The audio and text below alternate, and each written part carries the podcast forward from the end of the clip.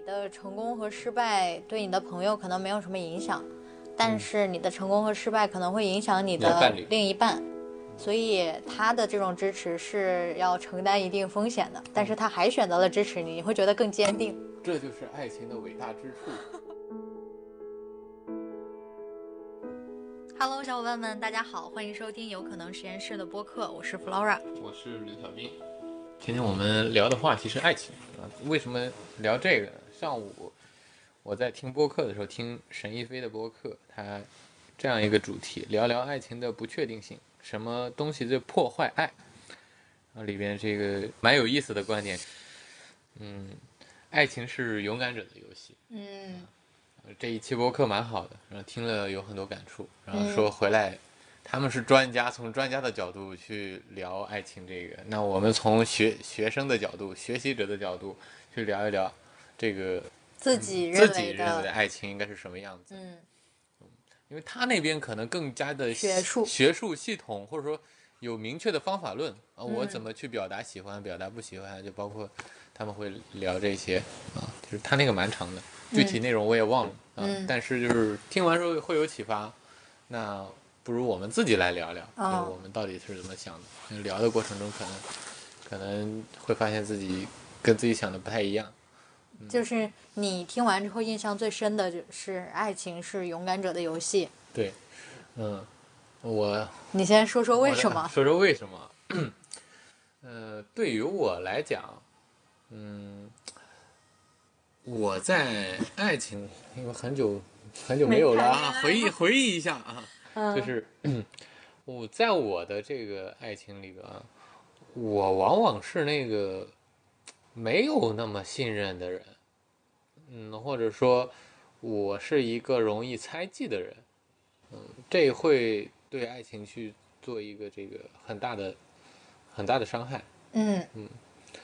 嗯，就如果说，嗯，现在真正的去再开始一段感情的话，那我我需要做的可能是需要相信，嗯，这个人就是他没有做出任何负面的事情的时候，我认为他在各个方面应该是跟我或者他共同交流的价值观上，应该是一定会保持一致的，嗯，而不是说一开始就给他一个否定。嗯或者说，呃，哦，这样表达可能更贴切，就是正因为我这样相信，所以嗯我可、才可能去开启这样一段游戏。嗯对对，把它称之为游戏的话，所以你觉得这种信任是需要勇气的？嗯，而且我觉觉得需要很大的勇气，因为我还是一个蛮这个恐惧被抛弃，就上一期我们聊过嘛，嗯嗯呃，会有一些，就现在现在好很多，但是在亲密关系里边，特别是这伴侣当中的话，我觉得应该变化没有那么快。嗯。就我会去时时刻刻的想要验证一些东西，嗯。但我发现现在的话就没有那么想去验证。嗯就比如嗯。说我不知道他在干嘛，嗯。嗯，可能会去想这想那，但现在应该想的不会那么多。嗯。呃，我觉得我的内心逻辑应该是这样的，就是我还是会往那个方向去想，但是呢，嗯，我的我的逻辑告诉我，就是你这样想是不对的，那我就去主观的克制一下，然后达到一个好的状态。如果说我在挑选未来的这个伴侣的话，那他一定是一个在这方面能就我这样做了，他还能给给我一个正向的反馈的，那这样才能继续下去，啊，这就是为什么说它是一个勇敢者的游戏，就是当你敢去那样信任了，对，你必须有一个这个正向的人给你反馈，你才能继续往下走下去。嗯当然，如果说你呃也很勇敢，或者说莽撞的去进到一段爱情里边啊，或者说就像我们以前啊，嗯，最开始啊初恋那会儿谈恋爱，就是你很有勇气的到一段爱情里边，他可能给你带来的不是正向的反馈，可能给你的是自尊水平的下降啊，觉得自己更不好了啊，呃，那经过这一段之后，可能就不想谈了。不想玩了，也不想也不想谈恋爱了，嗯，然后嗯大家到这个年纪，往往基本上都谈了几段了。嗯再开始，我觉得是还需要蛮大的勇气的。我以一个什么样的心态去迎接他？嗯嗯那我觉得这个开始，嗯，对他这个信任，嗯，对我来讲还是需要一些努力的。嗯我会想着是，哦，我觉得这个勇气，嗯、可以这么形容，就是我还是认为自己有哪些方面觉得不够好，嗯，他能不能接受？然后我现在是这么想的，我就默认他现在接受了，呃，我信任他能相信他能认可我的这些地方，嗯，嗯，这个应该是我现在最大的改变。就我以前总是会担心，啊，我这些地方我总觉得会影响我们两个关系非常大。但其实在我听来，这些地方都是你不能接受自己的地方。嗯，嗯，那也不是我能接受，但是我认为在这段关系里，他可能不被接受。其实还是不信任对方，我自己是能接受的这些问题，嗯。但我认为这些问题可能会影响另外一个人。嗯，那可能我的情况就是跟你不太一样，嗯。因为我觉得，嗯，我更多的是在这段关系里面去看我自己的，嗯。所以如果让我说爱情的话呢，对我来说，爱情是我洞察自己的一种方式。不是说勇勇敢者的游戏吗？你这不是嗯，铺垫一下各自的观点吗？啊，我以为你还要接着这个话题，你说这个在你怎么看待那什么？嗯，其实是一样的啦。就我我我想先说的就是，在这个过程当中，嗯，让我能够认识自己更多，嗯，是因为很多个人特质只有在亲密关系当中才能够显现出来。嗯，所以你跟朋友相处、跟其他人相处的时候是没有这样没有这个机会的的机会的。嗯，所以如果你不谈恋爱，其实有一部分的你自己，你永远都看不到。然后对于我来说呢，呃，当我了解自己之后，我再开始去学习怎么不评价自己，怎么接纳自己，嗯或者我比如说有一些呃，到现在啊有一些固有认知，说我应该是什么样子的，我不应该产生什么样的情绪。其实我现在在做的事情是在，就是破除掉那些固有的观念，就去告诉我自己没有什么应该不应该，啊、即便你曾经认为自己是那样的，但也有可能真实的你就是这样的，你要去接受它。嗯，对，这就是我这个是需要你认为是需要另一方的吗？我觉得倒也没有哎。就这一部分，你刚才描述的这一大段啊，是需要在亲密关系中探索吗？是的，就是、嗯怎么说呢？因为我觉得只有在亲密关系里，你才有这样的机会，这是第一步。然后第二步就是，如果你在改变的过程当中没有接受到支持的话，你这个改变是很难的。那那就那就变成一个胆小的人了，你在对对吧？在这方面的努力就变成一个胆小。对，所以嗯嗯呃，忘记是我应该是在那个什么《当尼采哭泣》那本书里面讲到的。嗯就是为什么像你刚才说的，你要选择一个能够给你正向反馈的人。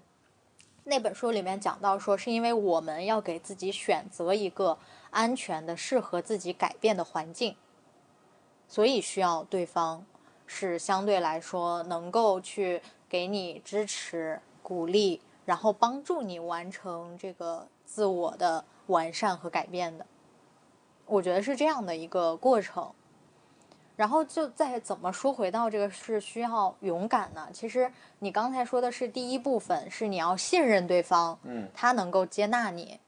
然后还有这个是基础。对，这是基础。然后还有一部分就是，嗯、我觉得有一种是依赖，就是你要知道，在这个过程当中，你很需要他的支持，这其实就是一种依赖，啊，对，就是你能够承认这一点。呃我觉得这是需要勇气的。嗯，是这个这个其实是刚才那个结论的一个延伸。对，所以就是前面就我我我自己个人的感受是这样的，嗯就是承认自己是需要别人的。这这个观点我是认同的。嗯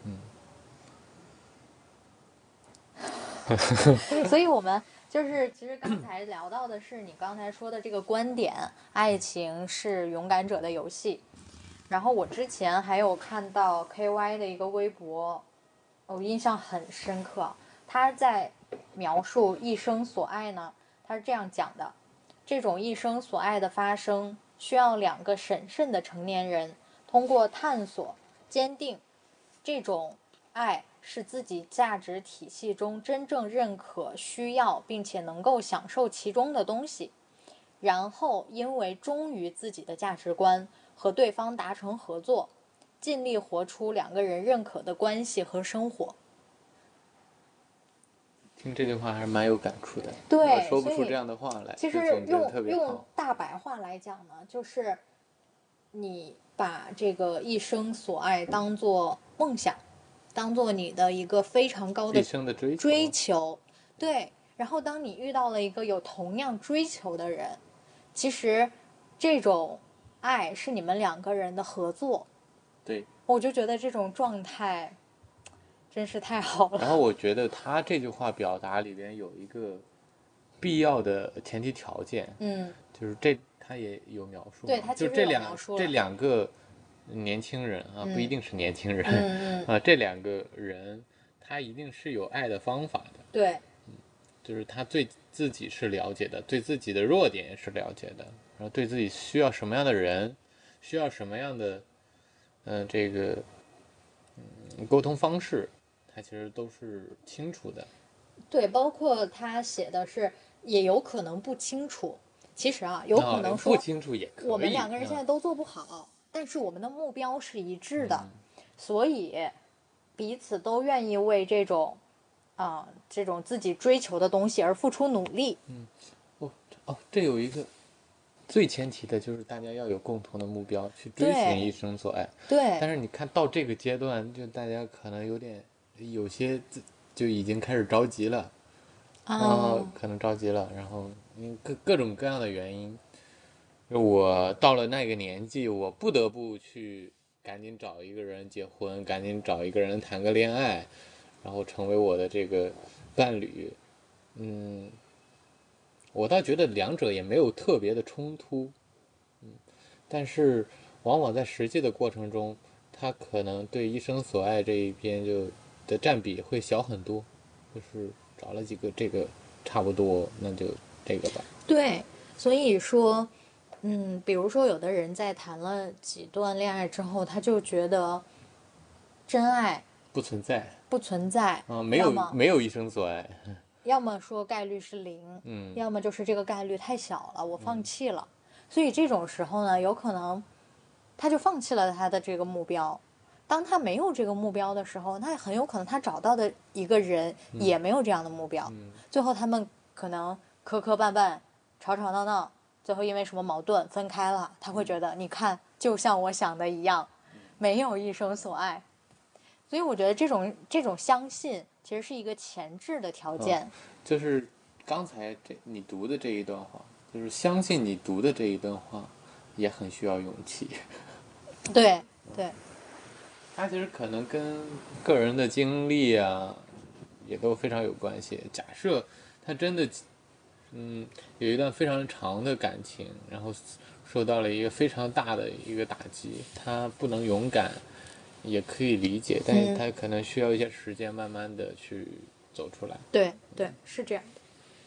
然后他写，真爱是一点点荷尔蒙的作用，加上自身的选择，再加上因为道德责任和深深的共情而自愿给自己带上的枷锁。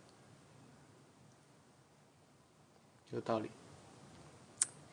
嗯，所以他其实最后的结论就是说，真爱不是一种宿命，也不是一种偶然。他不是说你就运气好碰到了你的真爱，而是你和这个人一起把你们的关系变成了真爱。你看啊，就是讲到这里，我会觉得还蛮难的。就是很难呀。我当时首先你得找到这么一个人，这个就已经难度很高了。是的你身边本来就总共就这么多人，可能有联系的，就是保保证每个月有联系的人，可能都不超过五十个。不一定啊，我随便想的。那一百个、两百个、两百个够多了吧？就每这两百个人每个月我都跟他有联系，已经非常多了。这两百个人里边挑一个，就去除单身的，去去除这个，呃，已经结婚生孩子的，去除有对象的，去除那些酷儿，是吧？基本上就没几个人了。嗯这几个人里边，你再挑一个，嗯，那很多时候就是没有，对吧？或者说也也没有没有了解，嗯，我觉得啊，如果你要是从寻找的角度上，你可以建立一个筛选机制，嗯，你可以把这种你认为有这样目标的人，他可能会有哪些行为特质，特质？他可能聚集在哪里？对，哎，然后所以我们聊一聊给自己它聚集在哪里。我觉得这个蛮有意思的。我觉得那就像他刚才在这里面讲到的，那一定是有很深的探索，嗯，最后认可说这就是我追求的价值观。你看在他微博下面找就很不错，你有道理吧？非常 非常有道理。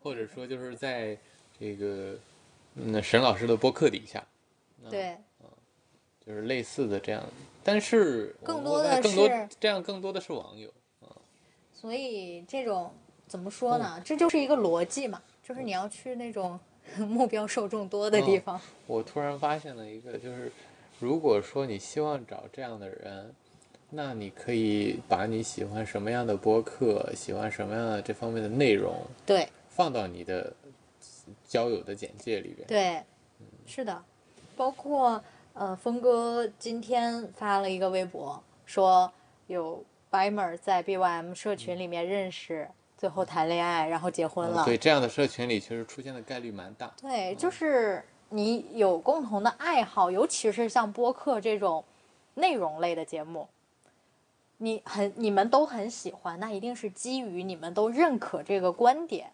这其实这种筛选就是你们的价值观，至少在一定程度上是一致的。可以，赶紧把我们的听友群建立起来。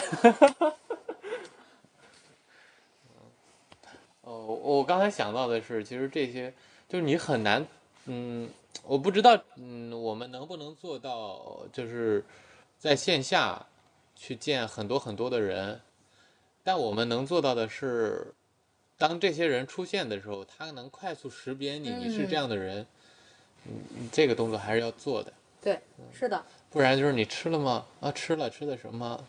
过桥米线嗯，就没了。就俩人吃了一顿饭之后，还是聊的没有那么，呃，因为很多时候你没有氛围，也没有办法聊那么深入。但是你只要告诉了他你有这个标签，对那对方可能就会创造一个机会去跟你聊一聊这深层次的东西。是的。嗯，刚才说的那个微博，我当时转发的时候写的是，以前总觉得爱情或者婚姻会限制人的自由，现在觉得爱情最伟大的地方大概在于互相给对方足够的自由，又自愿为对方带上枷锁。真好，嗯，聊完了，爱情是什么？没聊完。爱情是一种 很聊玄的东西。聊一聊爱情给你带来了什么？我刚刚说完嘛，那其实你像更具体一点嘛，那个改真实的改变。我这里，我我你不要翻手机了，你可以直接讲你的感受，或我会有者说记录。就是我其实啊，就是你很你在爱情当中遇到的很多问题，你去反观自己内心的时候，就是，嗯，就是真的，我觉得遇到所有问题啊，不是说我要，呃，不是说我我我倡导大家说先去反思自己的问题，并不是想表达那个意思，而是想说，当你去反观你自己内心，哎，这件事情到底是触动了我哪一个很脆弱的点，让我有这种啊、愤怒、生气、感受。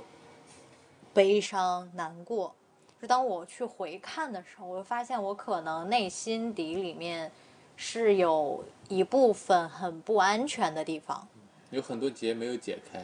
对，然后当你在恋爱当中一触到那个地方的时候，发现哎，我我就会反弹回去，所以就是这样的事情会给我带来很大的情绪。你先讲。然后，啊、我印象很深啊，就是我特别生气的时候，我就会躺在床上想，哎，我为什么这么生气？然后我自己就开始写，嗯洗耳恭听。我在写的就是，我当时会觉得说，我为什么这么想让对方啊、像我想象的那样？嗯我理我会理解为这一定程度上是有一点控制。对。那这种控制的背后呢，其实就是因为你不安全，你才想要这种控制感。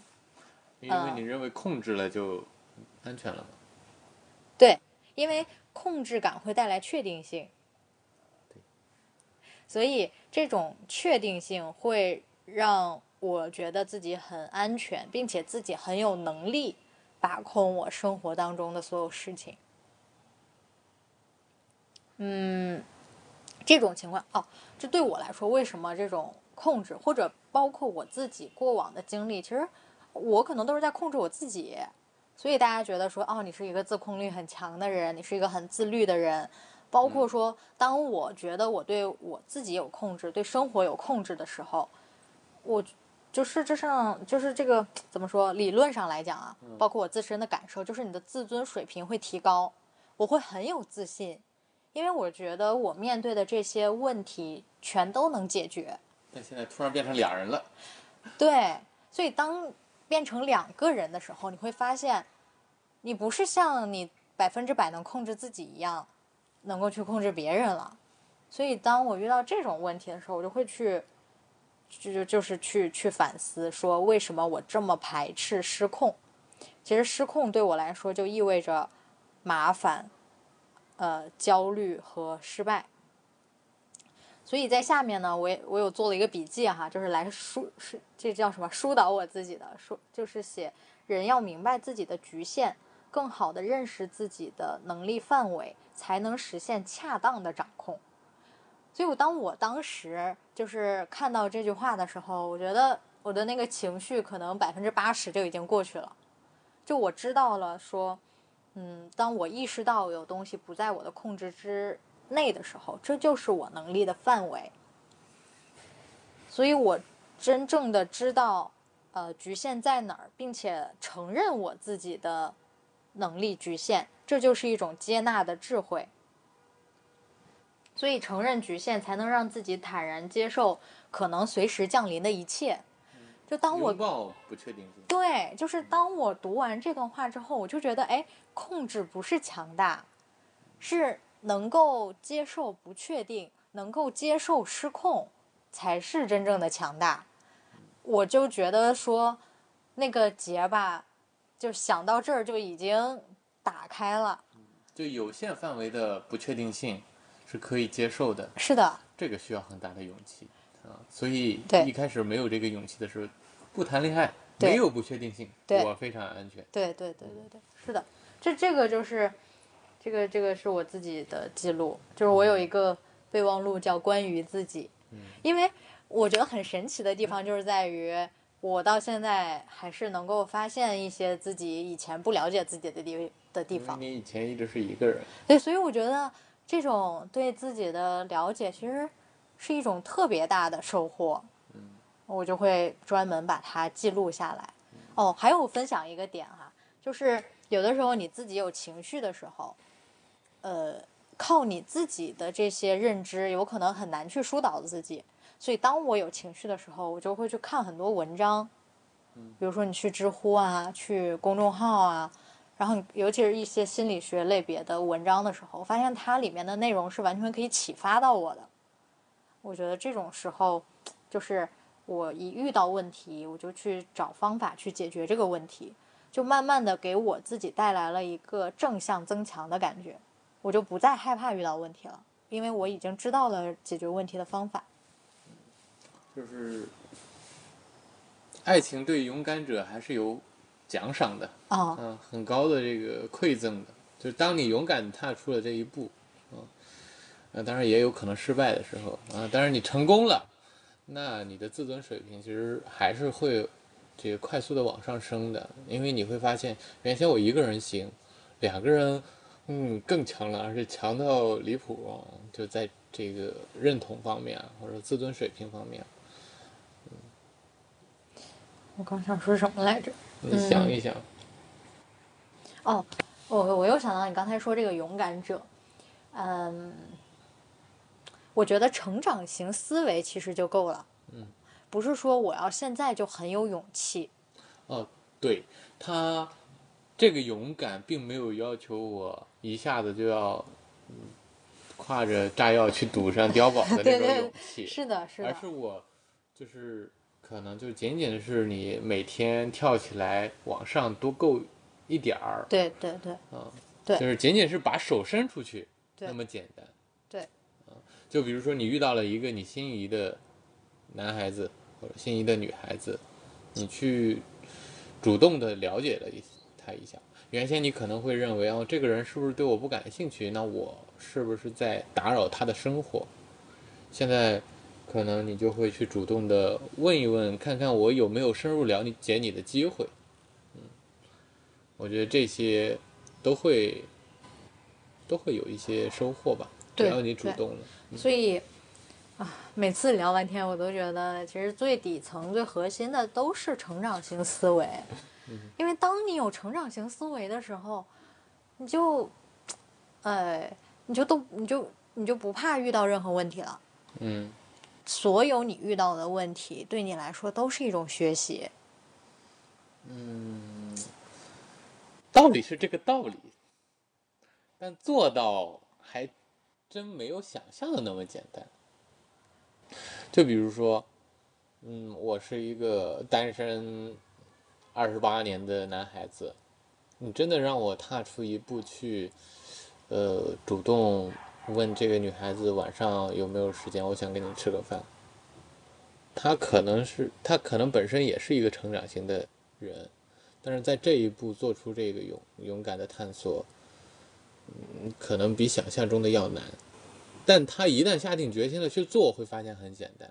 嗯就当你有勇敢的念头的时候，你就简单的尝试一下，嗯那可能会，嗯，就是你不是活在想象中了。对，就是不去怎么说，不不害怕拒绝。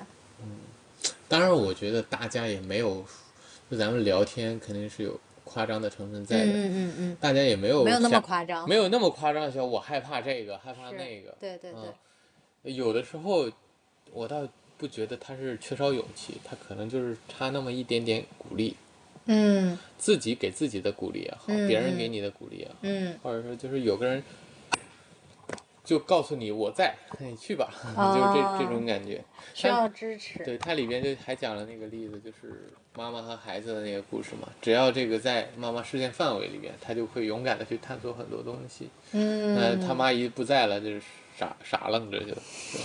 嗯这个倒像我想表达的就是，嗯、爱情对就是到底带来了什么？嗯，第一个就是自我的探索啊，其实这个也是这方面的延伸吧。当你探索完了之后，你就会解决掉一些呃困扰你很久的一些问题啊，或者是说你一直想尝试但是没有尝试的东西。因为有个人在远远的看着你，觉得哦你可以的，他是在认同你，嗯，他没有在强制你说要活成什么什么样子，而是哦我告诉你，就是我我支持的是你这个人，啊、那你去可以去尝试，啊、当然尝试的过程中会有一些观点上的交流啊什么，这个其实倒不重要。嗯。因为观点、判断，或者说我该怎么选择，这些都有很好的替代品。嗯，就我不一定非得在男朋友、女朋友这儿啊。获得观点的这个支持啊，方案的支持啊哦，优势利弊的分析嗯嗯。的支持，这些我不需要通过嗯。对象来获取，嗯。比他强的人多着呢，嗯。是吧？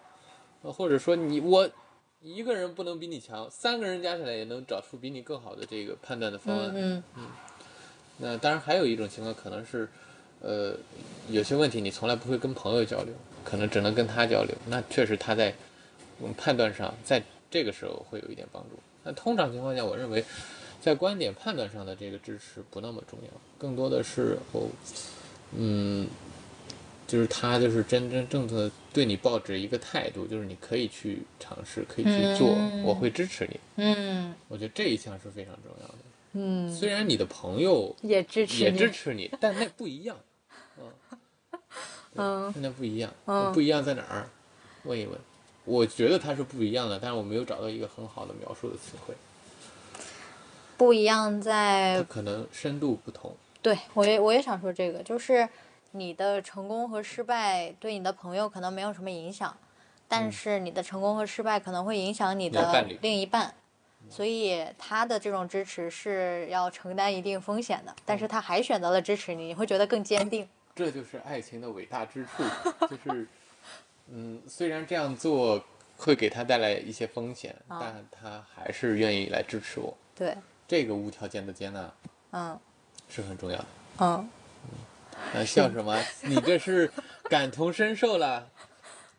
不是，我在想，嗯就嗯，祝福你啊，找到一个无条件支持你的人。嗯我还以为这个你想到了磊哥对你哪方面的支持，啊，那可能你不好意思表达出来，没有关系。我真是，嗯我嗯这都是必备条件必备。条件啊。对对对，呃，我我就我自己而言，我认为这样的人其实挺多的。嗯就深入交流下来，认同这个道理的人，我我觉得是非常非常多的。嗯，就包括跟朋友们聊天什么的，聊的这方面，大家都会这么认为。嗯啊，但等到做的那一刻，嗯嗯可能就踏不出那一步去了，嗯，这可能是更难。对，对，或者说，因为你经历了更多，嗯，你这个恋爱的次数变多了，呃，你接触的人更多了，呃，陷入了经验主义的陷阱里面去了。就一开始刚开始的时候，你就去判断非常多。然后我现在给自己定了一个这个要求，给自己定的要求就是，嗯，充分去信任你，不需要去猜很多。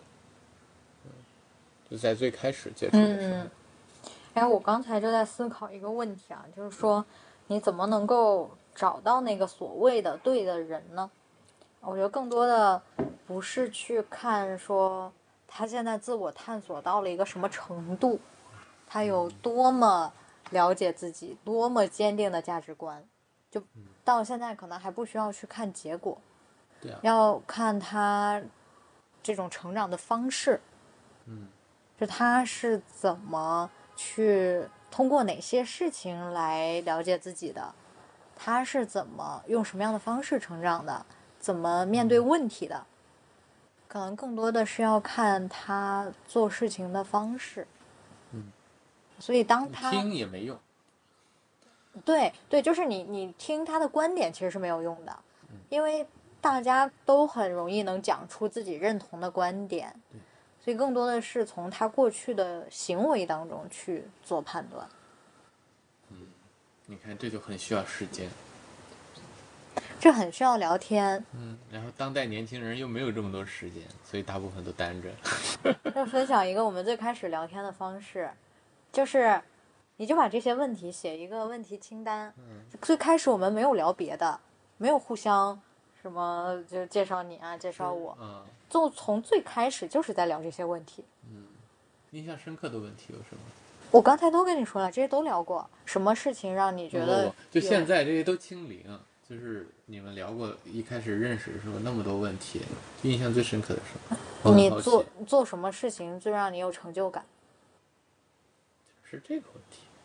就我觉得这个背后就是你的价值追求嘛，嗯就是你到底内心有点像那种什么自我实现那个层次的东西了。嗯嗯，你做什么事情，你就是这这有点像什么人生你追求那个意义吧？嗯嗯啊，然后包括还有什么？我我问过的事情是什么事情让你很愤怒？嗯，其实这个就是我背后想要了解的，说最能戳到你的那个点是什么？嗯我我我刚才就是你说这些问题的时候，我会想问一个问题：你最害怕什么？我就想问这样的问题。这个好像我不记得聊没聊过了啊，但是我只是想分享给大家的，这就是个方法，很还是非好常有效的。就是在刚开始、刚认识的时候就去聊这些。因为我觉得没，就是没有必要说，就就像你刚才说的，今天吃了什么呀，明天干嘛呀？就是聊这些，你会发现你们两个人能聊很多。就是聊这些聊得来的人应该也非常多。对我随便去公司这个职场里，哎，来了个新同事，走，咱们下去聊聊，可能这些都能聊。那不一定，那真的不一定。嗯你如果是同事的话，别人你跟人家聊这些，人家多少会觉得你有点奇哦怪。不，我是说那个吃了啥，那个聊得来，哦你跟谁都能聊得来。哦我跟个出租车司机也可以说你打个车，你家是哪儿非非常开心的聊一路。对对对对，所以就不要去聊这些，嗯就一上来就去聊那些你人你真嗯的很关心的话题，而且这个判断的是什么呢？就判断是对方能不能够接受你的这种沟通的方式。嗯比如说你很你对这些问题你认为很重要，如果对方认为不重要的话，他就会觉得你这个人很奇怪。就包括我跟磊哥前面的那些聊天，可能别人就会觉得天哪，你们这是在面试吗？但是我就觉得说，哎，我很喜欢这种方式。嗯所以当你用这种方式的时候，这这就能判断对方是不是同样对这些话题很感兴趣，同样认为很重要。那我我应该也会做这些动作，就是这这两天我在思考一个问题啊，就哎，假怎么列自己的问 题清单？不是不是，假设假设出现了这样一个女孩子，我应该怎么去沟通？那我都想的差不多啊，就是 都想我会我。我会主动的去表达说，嗯，我对你还蛮好奇，然后也蛮有好感的，我希望能够有更深入的一些了解，然后就开启这些话题。但是在这之前的话，应该我没有办法做到，就是这么直接的去做这些探索，嗯，可能还是有一些，呃，一两次的这个，就是先拉近一下关系，然后再去做这些讨论。直接来，我觉得我也做不到。啊、我真的是，这是我最开始聊天的时候，就是在聊这些问题。嗯，当然，我觉得虽然最开始这几次相处也，嗯，虽然没有去直接聊这些问题啊，嗯但一定也会暴露这方面的问题，嗯就是你的呃言谈举止，就比如说你们两个一起去逛个公园，呃，碰碰到一个呃不可理喻的这个售票员，嗯或者说碰碰到一个脾气很差的服务员，啊，就是或者说看他怎么嗯对别人。对，碰到这个各种各样奇奇怪怪的这个，就是应该有情绪的那些点场景的时候，他是怎么反应的？嗯或者说，当你出现了一个什么失误啊，比如说你的这个从嘴里喷出菜叶子，或者说他，你可以去观察他的自我监视程度到底是多高。嗯，就这些，我觉得也蛮有必要。嗯，啊，我我的理解是，当他过了这一关之后，可能才到提问的那一关。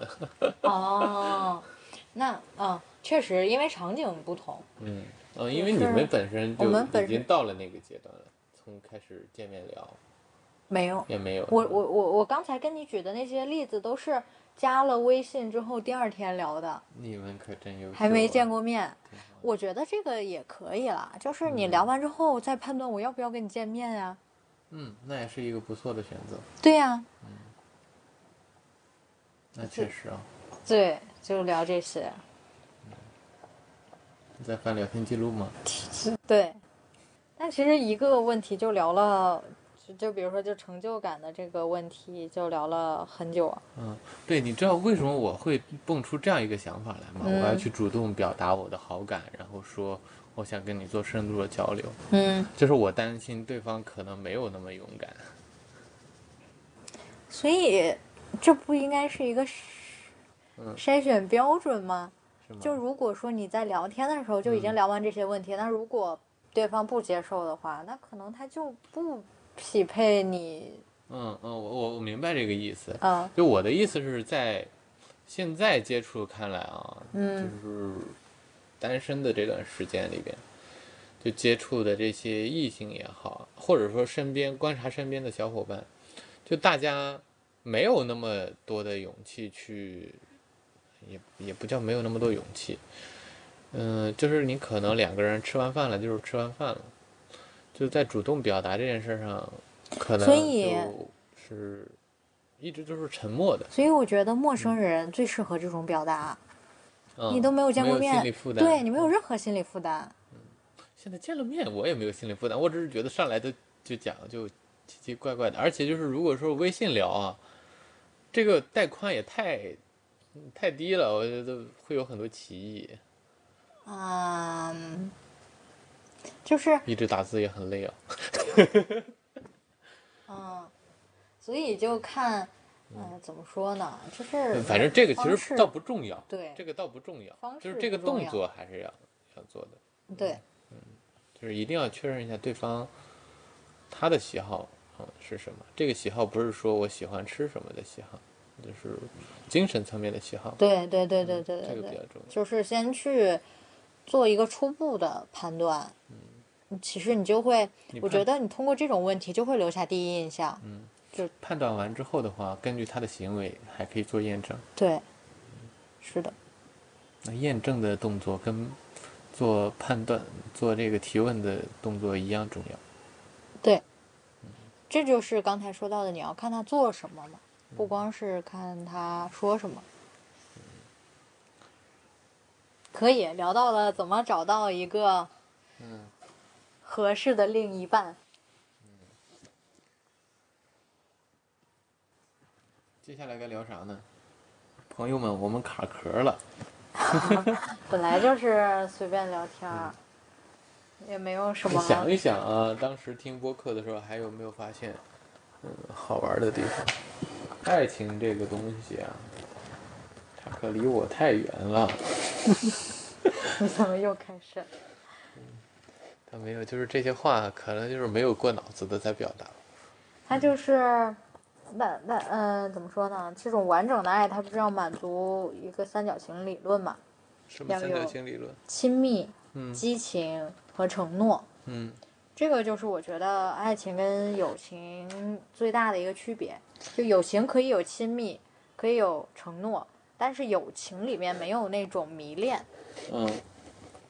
哦，哎，我发现我跟你不一样的点，可能是这个在三角形的比重上不一样。哦，对你对。会对承诺对。要求很重，对。我会对这个激情的要求很高。对，因为就是如果说你没有这一关，那拜拜下面的还谈不到。对我来讲，哦，嗯。三角嘛，其实对我来讲的话，你要说我认为最重要的是亲密，嗯。然后是承诺，嗯。然后是激情。嗯，哦，但我认为它同等重要，但是它是有顺序的。你明白我的意思吧？对，就是一开始它要足够吸引我，哦后边才有可能。哦，对我我刚才说的那一二三也是顺序，哦，就是亲密，那嗯，嗯，只不过我确实我们的排序还真不一样。我排序会排到后面，嗯而且就不一样的点是在于我是要跟这个人心理距离比较近嗯的时候，然后才会有那种很喜欢的感觉。嗯我不是，可能主要因为不是外貌协会。嗯，那我倒觉得亲密和激情对于我来也，对于我来讲啊，它可能连的非常近。就是你，嗯，我当然就是激情这一方面，你可能这个人他非常有，但是我简单的相处，可能五分钟的相处，我大概就能判断出我能，我跟他是不是亲切的。嗯嗯不是的话，那嗯，OK，你很棒，嗯嗯跟我没有关系，哦我就是这种。嗯，但对于承诺的探索，可能是在这两个之后，可能还要有一段时间。对对对，才是的是的，是的，承诺是在比较后期的。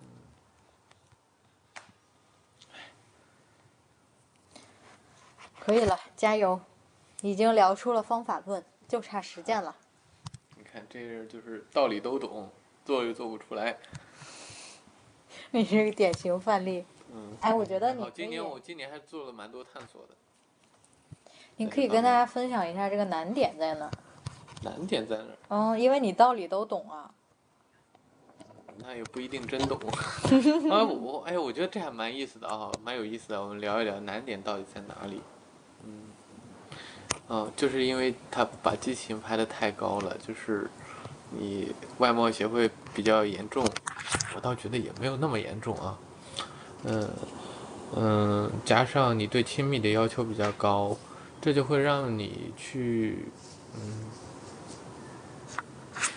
就会发现这两百个人里边，一个都没有。可能一个都没有，嗯嗯嗯或者有发现人家已经有对象了，嗯嗯嗯、这是一个。嗯、第二个点，我觉得身边很多小伙伴应该也都都有这种感觉。我有一个好朋友，我给你介绍一下，介绍，哦，加了微信，不聊了，就到这里。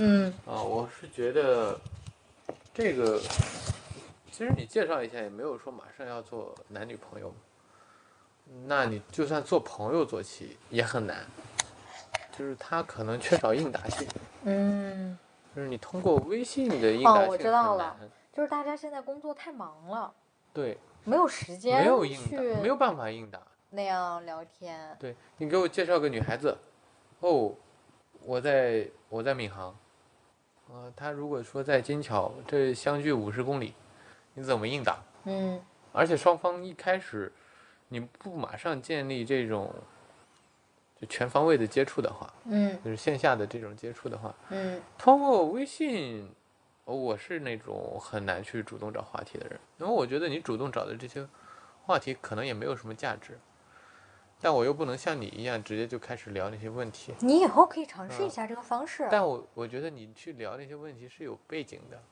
你们你们认识的背景就允许你们去可以交流那些问题啊。当然不是这样的，也可以这样去聊，不要设这个限制，但就会很奇怪啊。但是你就你就可能会讲啊，那你是在担心就是你去问这样的问题别人不认可吗？对吧？倒倒也还好。奇怪就奇怪呗。啊，奇怪就奇怪，也没什么问题。这确实是一个高效的筛选方式。真的很高效。算了，我被你说服了，行。其实我自己内心还是有有有一些这个怀疑的。就上来聊这种奇奇怪怪的话题，是所有的女孩子能接受的吗？我不理解。你你知道这个点在哪儿吗？我我需要那样的。你就不需要一个所有女生都能接受的方式。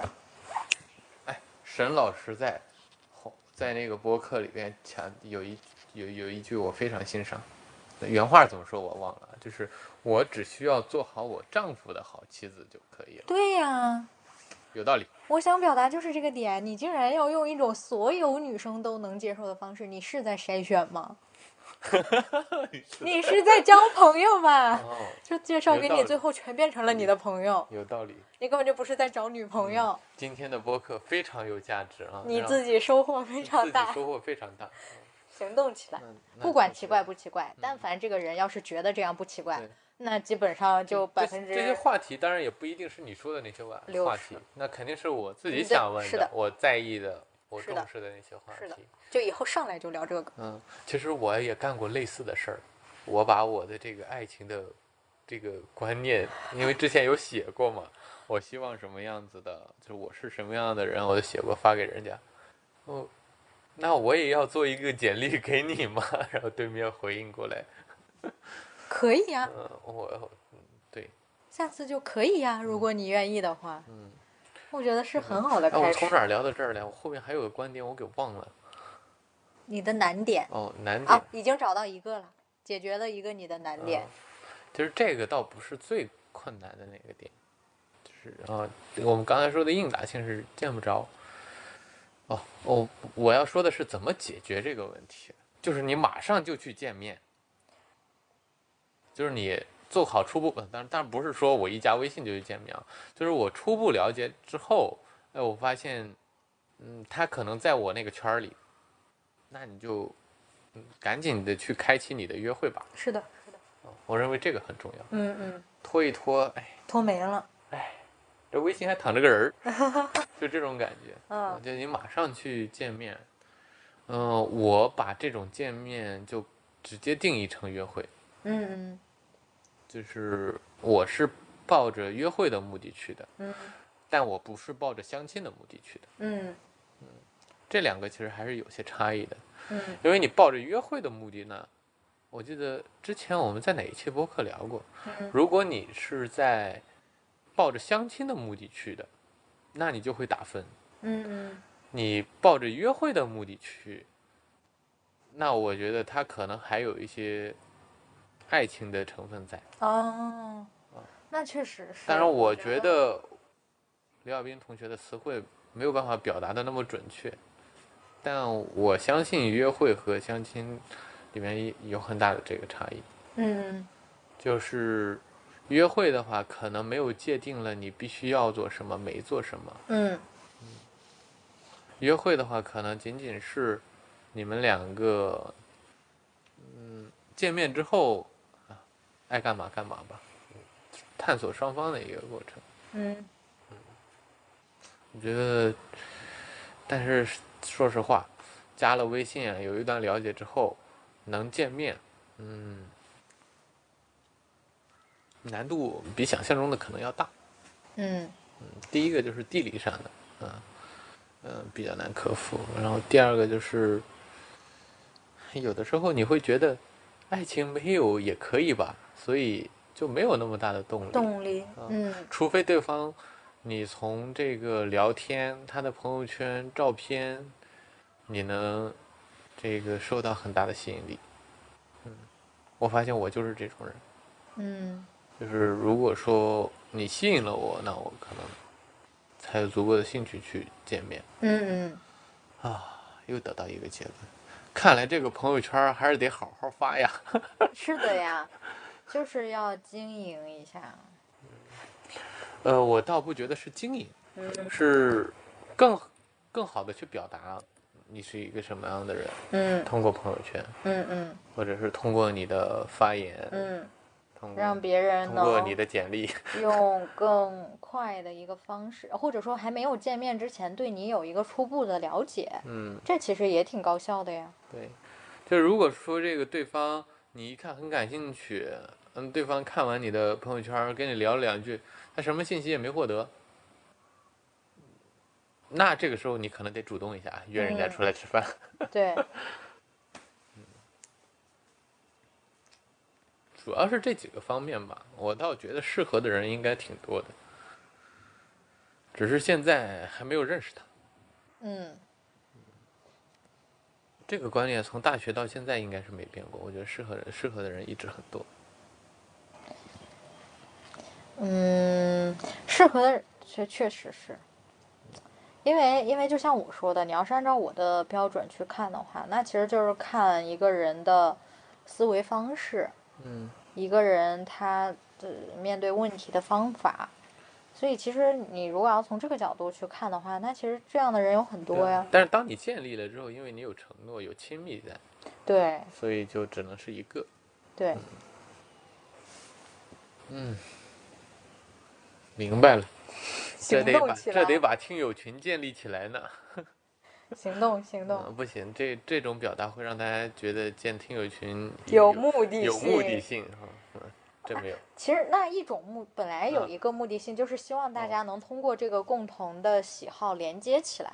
哦，这个目的是对呀、呃非常明确的。对呀、我觉得有这个目的也没有什么问题，就是大家可能也有这个目的。对呀、对呀、你像我去加 BOM 的社群啊，什么，就是为了能够认识更多有同样的爱好、有同样观点的人，嗯还是很有意思的。也希望大家在这里边能找到同样好的爱情。是不是讲到这儿该结尾了？刚才这句话用来结尾挺不错的。是的呀，欢迎大家加群，我们的微信在播客的主页。也可以给我们来信，我们的来信在我们的简邮箱在我们的简介上。都要大家自己看。嗯，还没有人给我写过信呢，给我们写过信的，期待一下。期待一下，看看第一封写信的是谁。好，嗯好，今天的播客就到这里，拜谢拜谢谢大家的收听。